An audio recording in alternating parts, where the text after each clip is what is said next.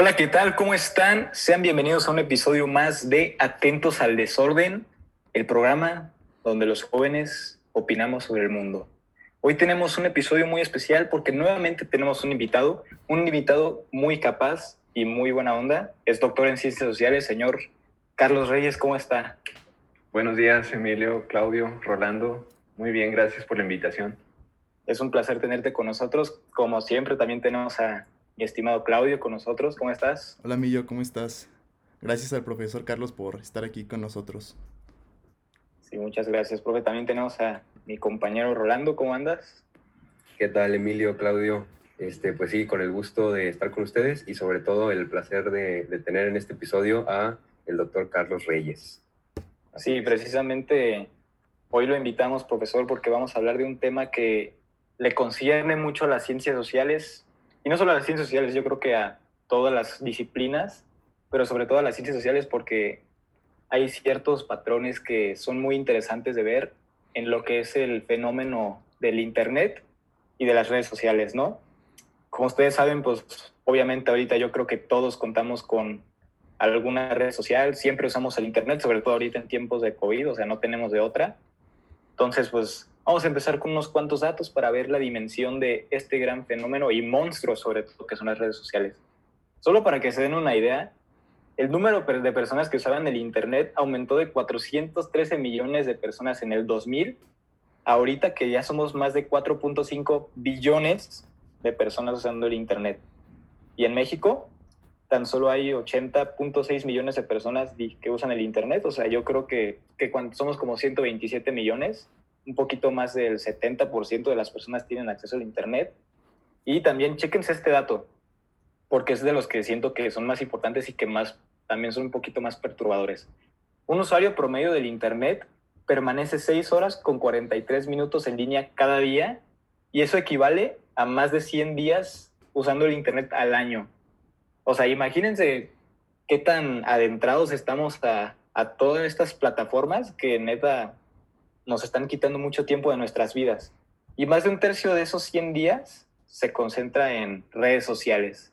Entonces, obviamente, hay muchos dilemas que se presentan en las redes sociales, porque obviamente, o sea, muchas personas lo usamos para, para divertirnos, para interactuar con nuestros amigos, pero también muchas personas lo utilizan para informarse de lo que pasa en el mundo, sobre todo porque ahorita estamos súper interconectados con todos los países, con todos los medios, y hay mucho riesgo de que ocurran diversas cosas y sobre todo lo que a mí me da más miedo son las fake news. Tan solo para que se den una idea, las fake news se propagan seis veces más rápido que una noticia que es verídica.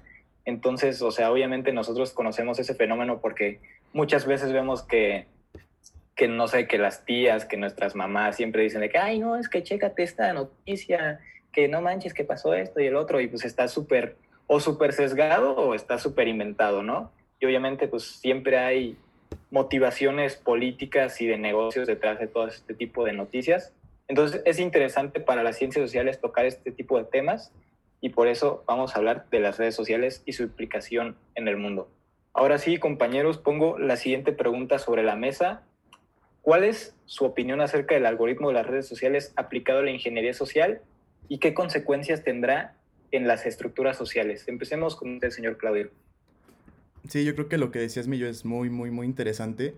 Y sobre todo, creo que se ha dejado de lado todo esto de las implicaciones tecnológicas cuando hacemos análisis social y en las ciencias sociales. O sea, estamos viendo cuál es el impacto de la radicalización de los movimientos gracias a las tecnologías de las redes sociales. Porque nosotros como generación nueva estamos todo el tiempo totalmente inmersos en las redes y bajo un algoritmo que nos va a mostrar lo que nosotros queremos ver. Es decir, por ejemplo, si yo me pongo a ver muchas cosas este, fascistas o neonazis o socialistas o capitalistas o lo que sea de cualquier tipo de ideología política, social, económica, el Internet, Facebook, Twitter, YouTube, me va a bombardear con todo ese tipo de información hasta el punto en que yo crea que de verdad tengo la razón y que voy a radicalizar todo lo que estoy haciendo. Y yo creo que en el futuro va a ser algo muy muy interesante de analizar desde el punto de vista social e incluso internacional, cómo se van a comportar los países con todo este choque que está viendo actualmente y cómo van a cambiar las estructuras de poder. Por ejemplo, un dato que decías del tiempo que pasamos, nosotros pasamos en promedio cinco años, tres meses revisando redes sociales. Entonces, imagínate tú, si estamos inmersos en estos contextos, cómo se van a regresar los movimientos y las implicaciones que va a tener cuando estamos bajo influencia de un algoritmo que no tiene ningún tipo de ética más que la comercial y de alguna forma pues la financiera, porque el algoritmo te va a dar información mientras deje ganancia y mientras tú sigas viendo anuncios. Y creo que nosotros los de ciencias sociales tenemos un papel muy importante en racionalizar y en saber cuáles van a ser las implicaciones que esto va a tener en nuestra vida y sobre todo en nuestro futuro.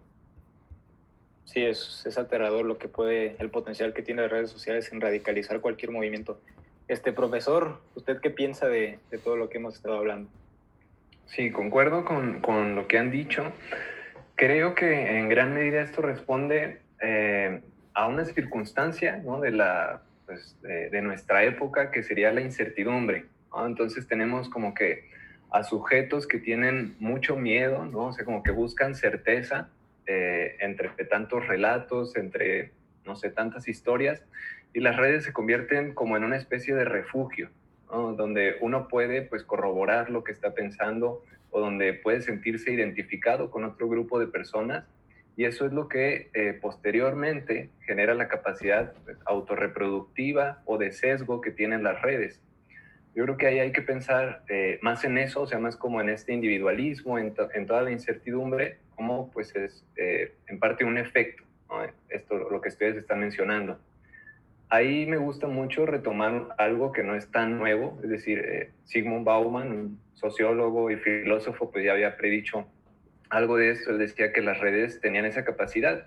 No son comunidades, porque cuando uno habla de una comunidad, vemos a un sujeto que pertenece, ¿no? como a un grupo. En el caso de las redes es al contrario, la red te pertenece y lo que tú estás haciendo pues es simplemente eh, abonando, sumando contactos que piensan como tú o eliminando aquellos contactos que eh, chocan con tus ideales, ¿no? No siguiéndolos, no, no retuiteándolos, no poniéndoles algún tipo de like y, se genera eso que mencionan. Es decir, hay un sesgo eh, y se está suprimiendo como esta parte del, disenso, ¿no?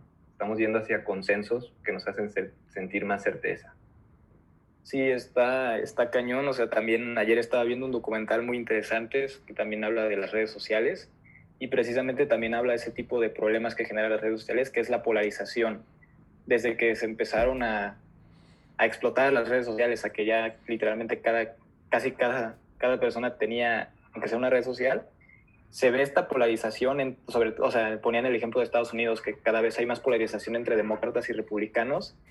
Y el problema de eso también es que con esto de que todos estamos diciendo de que es, este, siempre que estamos viendo un video nos van a llevar al siguiente y no importa de qué ideología sea, de qué tema sea. Y eso va a hacer que si escuchamos cualquier otra opinión que sea diferente a la nuestra, la vamos a tumbar y, y eso lo veo mucho en Twitter de que por ejemplo, ahorita en México, este, que muchas, hay muchas personas que apoyan a López Obrador y muchos que también son oposición. Y cuando la oposición está tratando de dar un punto sobre algún problema que ha encontrado en, el, en cualquier cosa que ha dicho el presidente o que ha hecho el gobierno, llegan, llega toda la tropa a tirarle y a tratar de como que silenciarlo con insultos, con, con, con muchas cosas y la verdad esto me sorprende mucho. Señor Rolando, ¿Usted qué piensa? Bueno, a mí se me hizo muy buena, como, como siempre, tus introducciones para empezar a entender este fenómeno, como diseccionarlo, porque es algo tan grande que es muy difícil, es como muy abstracto, yo creo, para muchas personas. Hay generaciones que todas, hay, existen generaciones que no, no, o que hay que explicarles de más todo este, cómo funcionan las redes sociales y que, que no llegan a entender como el poder que tienen. Y a mí se me hace que estamos en una época en donde la información lo es todo. Entonces la manipulación de los datos es la principal herramienta. Y si tú te preguntas cómo hace dinero WhatsApp, pues es data mining. O sea, ellos empiezan a estudiar cuándo hay más mensajes, cuándo se comparten fotos, cuántos links, cuántas llamadas. O sea, entonces todo esto eh, del documental que tú, que tú comentabas, una cosa que se me hace muy interesante es que cuando no te están vendiendo nada, quiere decir que tú eres el, tú eres el producto. O sea, te están vendiendo a ti. Y en esta época es muy cierto lo que dice eh, este documental que recomendamos muchísimo, que se llama el, el, Dilema de las redes sociales en Netflix, em, que es sobre cómo nos están usando en el, en el siglo XXI y estamos como muy enajenados para entender. Entonces, con eso quisiera yo empezar. Sí, este, y por cierto, ya le hicimos un favor a Netflix para promocionar el, el documental, así que patrocínenos, ¿no? este, bueno, sí, este, está muy, muy cañón todo esto de las redes sociales y por eso también es, este, en el aspecto político, como ya lo mencioné, es muy importante ver cómo se puede manipular una opinión y por eso le, les pregunto, ¿cuáles serían las implicaciones de manipular a la población para tener cierta ideología o tendencia política? Empecemos con usted, profesor. Bueno, ahí lo primero es, eh, yo me imagino que se empiezan a perder habilidades de socialización, porque primero pues ya están todos tan manipulados, ya están todos tan sesgados que no, no, no tienen eso, ese, ¿cómo decir? Como ese bagaje, ¿no? Para ponerse en comunicarse con otras personas, para convencer, ¿no? Ya lo decía también Rolando ahorita, a lo mejor tenemos datos, pero cómo nos muestran los datos, ¿no? A partir de qué sesgos, o incluso presentándolos como datos científicos, como datos, entre comillas, objetivos, pues eso ya también nos sigue sesgando todavía más. Entonces lo que vemos es, eh, es que ya no se trata de convencer al votante, ya no, ya no se trata tanto de convencer al electorado, sino de manipularlo. Y en este nuevo modus de hacer política, pues yo creo que no es el mejor candidato o el que traiga las mejores propuestas, sino es el que tiene el mejor equipo ¿no? en tecnología, el que sabe capitalizar los datos, el que sabe cómo eh, visualizarlos, hacerlos llegar. Creo que ese es el, el, partido, pues que entonces estaría en ventaja frente a los otros. Entonces ahí hay como algunas dos o tres implicaciones. No sé también, Claudio, ¿qué piensas tú? Sí, yo creo que esto del algoritmo todavía es una, una, técnica que se está perfeccionando y que ya hemos visto ahorita en épocas de elecciones que se ha usado como el caso de Cambridge Analytica que dicen que usaron este, la infraestructura tecnológica de Facebook para cambiar las preferencias de las personas. Y ahí también viene un tema muy muy interesante porque es qué va a pasar en el futuro. Es decir, vamos a llegar a un mundo donde todo el mundo, o sea, todas las personas tienen su propio su propio su propia forma de pensar diferente y nadie va a ir hacia ningún lado y las instituciones no van a ser tan fuertes para mantenernos unidos. O al contrario, vamos a ir a un lugar donde todos estemos enfocados hacia la misma persona porque lograron controlar nuestro pensamiento. Algo, o sea, en el documental lo plantean así, e incluso parece un poco lejano, un poco distópico, pero lo plantean incluso que podríamos llegar a, a una tipo de dictadura como la que plantea George Orwell, en 1984, donde todos estamos viendo a un líder que a lo mejor ni siquiera existe, todos estamos enfocados a algo. Y la verdad es que pues yo no sé hacia dónde, hacia dónde pueda ir el mundo, hacia dónde vayan a ir las instituciones y hacia dónde vaya a ir el sistema internacional. Va a ser yo creo algo muy muy interesante que va a pasar en el futuro. Señor Rolando.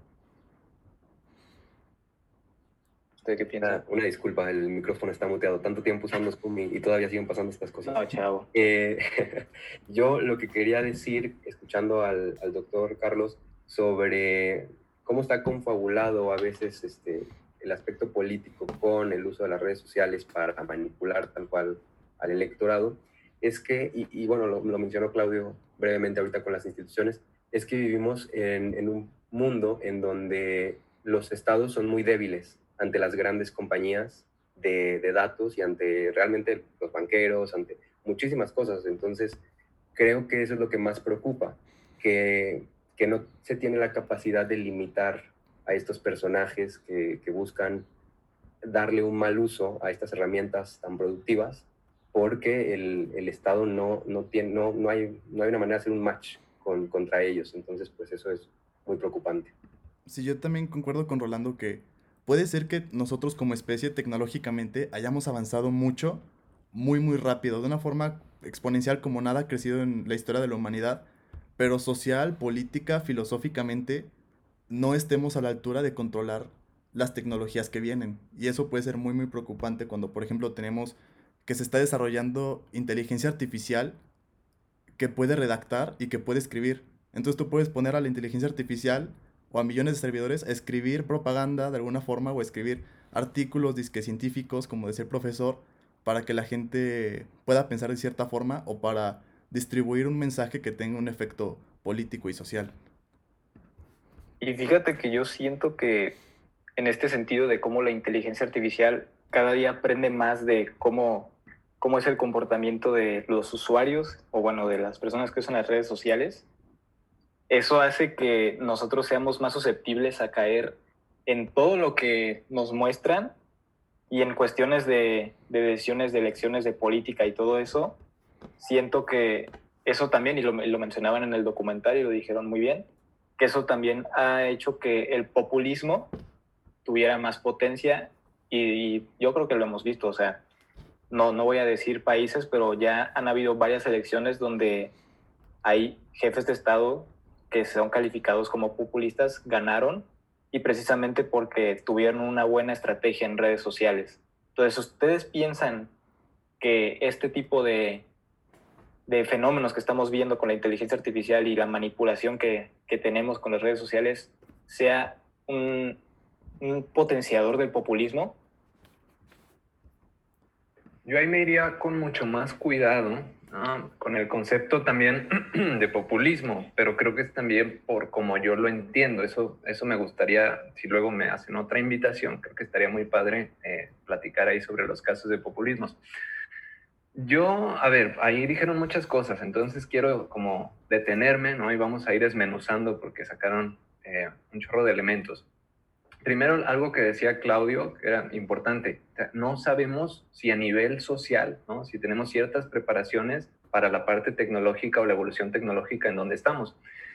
Y eso es muy importante, sobre todo en nuestro país, porque, a ver, ustedes están hablando ya de inteligencia artificial, de algoritmos, ingeniería social, ciencia de datos, y todavía tenemos mucha gente que, que, ni siquiera tiene acceso a Internet. O de esos datos que tú mencionaste al inicio, Emilio, eh, sí, es un número muy grande pero luego de ese número enorme, muchos de ellos pues son por, eh, vamos a ver, consumo de datos, ¿no? A través de telefonía móvil y sí lo utilizan más para redes sociales, pero hay muchos que en términos de hogares, en términos de escuelas, no tienen acceso a Internet. Entonces, algunos ya están avanzando mucho, se está trabajando con estos algoritmos y otras personas siguen muy rezagadas eh, en esto de acercarse al mundo digital.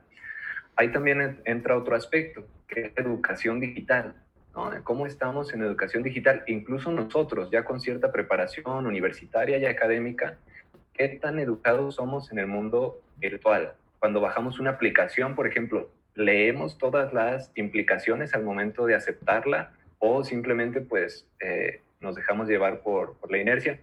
Creo que desde ahí tendríamos que hacer también una reflexión de pues qué tanto yo soy parte del problema, siendo que eh, estamos dentro del sector poblacional digamos, tendría, ¿no? Supuestamente, más elementos, pues, para, para ser más crítico con todo eso. Entonces, ahí está eh, uno de los puntos.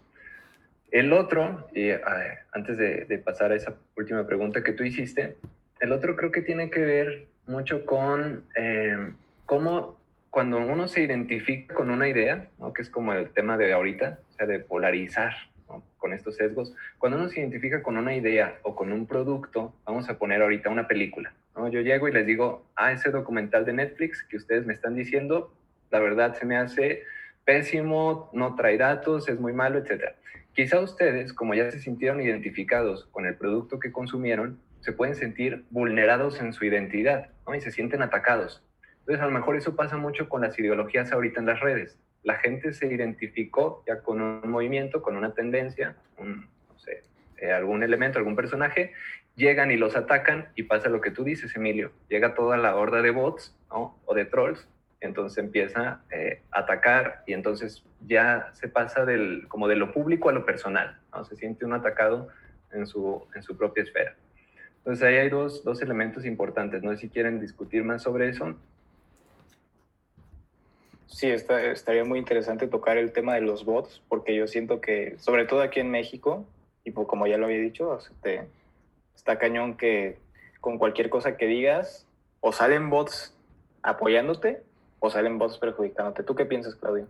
Yo creo que ahí el profesor Carlos tiene dos puntos muy interesantes, porque sí es cierto lo que dice, o sea, igual una parte de la población está muy conectada y está dentro de todo esto que decimos, pero no hay que olvidar que el 41.9% vive en pobreza en México, de acuerdo con datos del Coneval.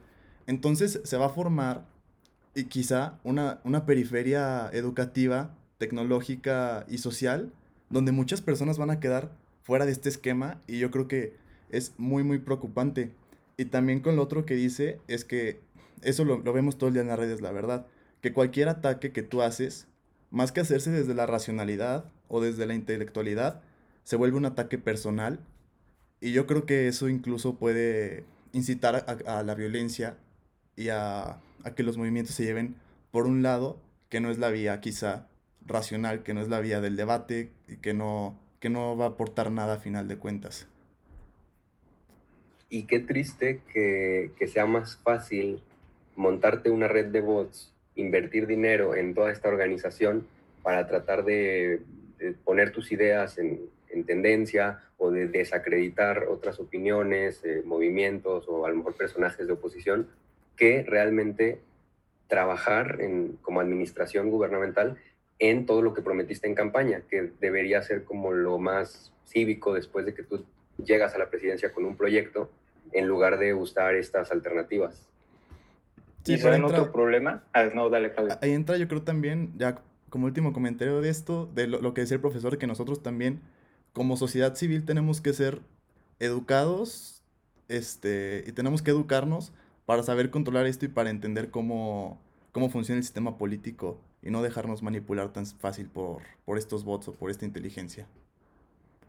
No, y otro problema que ahorita que con todo lo que estaban diciendo se me, me salió a la mente es que muchas veces, y obviamente, o sea, para muchos experimentos sociales ya se están tomando en cuenta como referencia las redes sociales. Y algo que me preocupa mucho a mí es que las opiniones en las redes sociales no necesariamente vienen de de personas como nosotros. O sea, obviamente nosotros normalmente nos metemos a Twitter, nos metemos a Facebook y no sé, este, damos nuestra opinión de muchos temas. Pero solo para que se den una idea, la cuenta de Twitter del presidente López Obrador, más del 50% de las personas que lo siguen son bots. Entonces, ustedes pónganse a pensar que puede que, que no sé, o sea, haga un tweet y, o sea, hablando de lo que sea, no sé, de que, ah, este, abrí esta, esta cervecería en, en Torreón. Y todos los comentarios van a ser de bots, o más del 50% de los comentarios. Y es muy probable que esos comentarios estén muy sesgados hacia, el, hacia de que, ah, sí, López Obrador, gracias, eres un grande, este, eh, sí, así, te adoramos. Pero pues obviamente no sabemos con certeza que vayan a ser de personas legítimas, personas como nosotros, ¿no? Entonces, eso es algo muy preocupante para mí. ¿Ustedes qué piensan? Yo creo que esto tiene mucho que ver con lo que decías del populismo y me gustaría saber la opinión del, del profesor Carlos, que me parece que tiene un enfoque muy especial del, del populismo con el que yo particularmente concuerdo y, y sí, me parece muy, muy interesante que va a decir el profesor.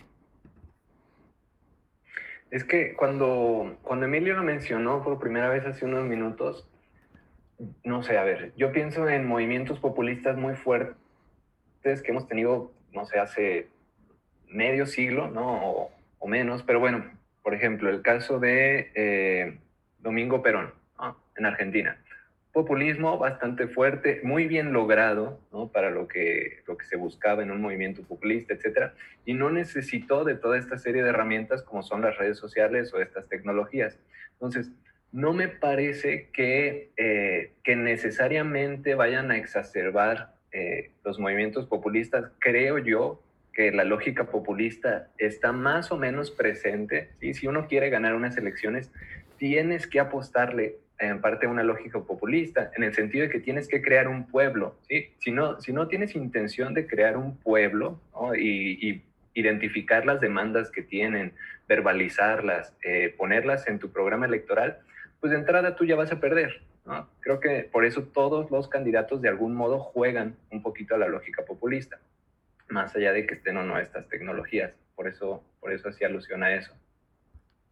Y yo concuerdo muchísimo con lo que, con lo que está comentando el doctor, porque eh, siento que precisamente esa, o sea, hay, hay diferencia entre lo que es un candidato y lo que es un presidente, totalmente. Entonces, eh, creo que, que las lógicas también deben de entenderse que son para ese tipo de circunstancias y no, no juzgar todo con una misma o bajo un, un, mismo ojo.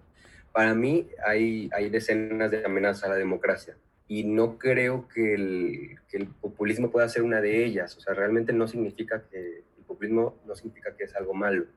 Y siento que el hecho de que las redes sociales existan, lo que sí ha hecho es que se concentran todas estas amenazas en una plataforma y esta plataforma, gracias a su popularidad, pues las distribuye como nunca antes en la historia. Entonces, eh, ese es un gran problema pero si nos ponemos a pensar realmente, ¿son las redes sociales el problema o lo nocivo es que la gente que pone información lo hace con otros fines? O sea, no, no sé si criticar a un algoritmo que está haciendo bien su trabajo porque te está mostrando lo que tú quieres ver y, y que el principal problema, volvemos a lo que decía este, el doctor, que, que es la educación quizá, por el hecho de que tú no puedas escuchar la opinión de, tres medios, de un profe y de cuatro compañeros y crear tu propio criterio. O sea, siento que es muy fácil eh, dar o repartir culpas para otros problemas, para tapar otros problemas este, estructurales este, en muchas sociedades. Hay sobre eso que mencionan también de los gobiernos, ¿no? Que decía Rolando, que el, Estado va perdiendo poder ante estas compañías, etcétera. Pero también está la otra hipótesis, ¿no? La que maneja eh, Emilio, ¿no? que dice, bueno, tenemos aquí a, un presidente que también pues, tiene un ejército de votos, como seguramente tienen muchos jefes de Estado ¿no? a lo largo del mundo. Y entonces, ahí el caso de China es bien interesante, ¿no? Porque entonces no es que el Estado pierda poder, sino que el Estado también está aprendiendo a capitalizar ese nuevo modo de hacer política. Yo creo que ahí quienes sí estaríamos en una posición en desventaja seríamos la sociedad, sobre todo sociedad civil, ¿no? Porque pues, de algún modo estas corporaciones de datos y en otro lado, pues los estados pueden trabajar con eso. Nosotros estamos ahí sí eh, un poquito atrás. Yo, yo siento, la verdad, es, o sea, todo lo que usted dijo, profesor, la verdad sí es muy cierto. Y en todo caso, entonces la culpa la tenemos nosotros. En realidad, es necesario que nosotros como los futuros agentes de cambio en este siglo XXI tengamos la responsabilidad no solo de meter ciertas regularizaciones a las redes sociales para que no, no exageren su poder, sino también para que busquemos cierta concientización y educación en cuestión de, de cómo saber que, que, hay fake news, cómo saber si esta información es verídica y sobre todo de no quedarse con una sola con un solo artículo, con una sola opinión, sino tratar de diversificar todo lo que, todo lo que estamos viendo en estas redes sociales para que no, no nos quedemos con las fake news. Y yo creo que este, esta sería una buena manera para concluir este episodio. ¿Ustedes creen que las fake news van a, van a causar un impacto a la democracia sabiendo que podría existir inteligencia artificial que redacta las noticias o como ya lo vimos, bots? Yo creo que sí, porque lo hemos visto recientemente cómo ha funcionado y me preocupa también mucho que todos los discursos se van perdiendo en la retórica.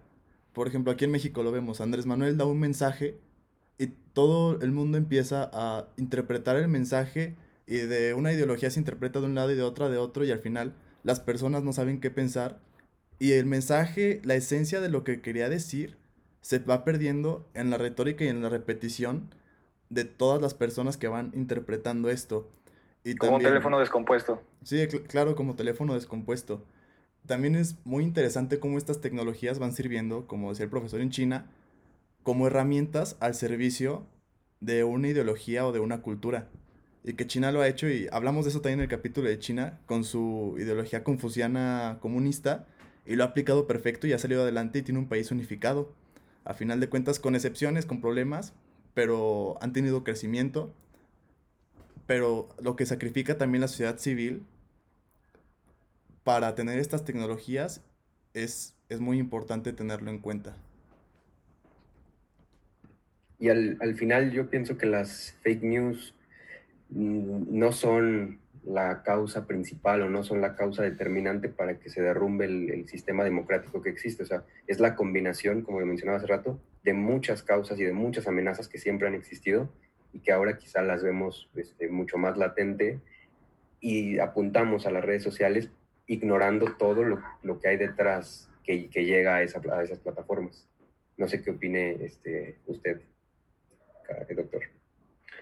Yo creo que en el término de, bueno, cómo las tecnologías y todo lo que lleva consigo, ¿no? Lo de las redes sociales, este, el trabajo este en ciencia de datos, las noticias falsas, el, el impacto en que dicen que puede tener la democracia, yo tengo una visión más optimista, ¿no? No sé si peco ahí un poquito de ingenuo, pero creo que nos va a hacer repensar en estos años si queremos todavía democratizar más esa democracia que hemos hecho, ¿no? Yo creo que puede ser por ahí un camino creo que otro de los caminos va a ser quizá eh, llegar a un oscurantismo, ¿no? Otra vez, en términos democráticos, y después va a salir otra vez ese, esa reflexión, ¿no? Ese repensar lo que hicimos mal, lo que hicimos bien, y quizá pensar en nuevos cauces para, para nuestros sistemas de gobierno. Entonces, en cualquiera de los dos, o sea, si pasamos por un bache o si realmente es un buen momento antes de que ocurra eso, en los dos momentos estaríamos llegando, yo pensaría, a un estadio superior, ¿no? De, un sistema de gobierno mucho más incluyente, o sea, que sí permitiera un disenso, pero un disenso pues mucho más canalizado, eh, trabajar más el tema de la brecha digital, lo que, se, lo que se ha hecho. No sé, creo que sí, en cualquiera de los dos puntos llegaremos a ello. Ahora, hay una pequeña opción, o como un tercer caminito, que sí nos puede inclinar hacia un capítulo de Black Mirror, donde pues tengamos a la inteligencia artificial eh, eligiendo jefes de gobierno por nosotros, no determinando las necesidades de la población, y entonces pues la sociedad perdería ahí su voz. Pero creo que todavía no llegamos a eso, y yo espero que, que no ocurra, y para eso también necesitamos formarnos, ¿no? Como decía Claudio en algún punto, necesitamos formarnos todavía más, ¿no? Así como científicos sociales, científicas sociales, filósofos, filósofas, pues para repensar eh, estas cuestiones tecnológicas y, y de gobierno en su impacto. Sí, la verdad, yo creo que se vienen cosas muy interesantes en este siglo XXI y las redes sociales también yo creo que vienen para quedarse y es nuestra responsabilidad como jóvenes el tratar de ver cómo podemos lograr que la democracia se mantenga o incluso se, se transforme a las necesidades que nos exigen tanto las redes sociales como el siglo XXI. Y va, y va, va, va a estar muy, muy interesante ver qué va a pasar con todos estos nuevos movimientos que se van tal vez radicalizando, tal vez potenciando gracias a las redes sociales. Ya lo vimos con la primavera árabe, que es bien sabido que las redes sociales jugaron un papel importante para que se pudieran hacer, pero también vamos a ver qué puede pasar con los futuros movimientos, ¿no? Hay que estar atentos al desorden, ¿verdad? Atentos al desorden, precisamente. Sí, yo también creo que es un arma de doble filo, porque por un lado tienes globalización, acceso a la información y conectividad, y por otro, pues todo lo que ya hemos dicho. Y ahí nos queda con el profesor un episodio pendiente de democracia y populismo, ¿eh? Exactamente. Claro, bueno, pues yo, mucho gusto. Yo creo que ya vamos a llegar al final de este episodio. Profesor, ¿algo más que quiera agregar? No, nada más, nada más. Muchísimas gracias por su ayuda. Muchísimas gracias, profesor. Como saben, síganos en nuestras redes sociales, hablando de redes sociales, arroba atentosmx en Instagram y Twitter.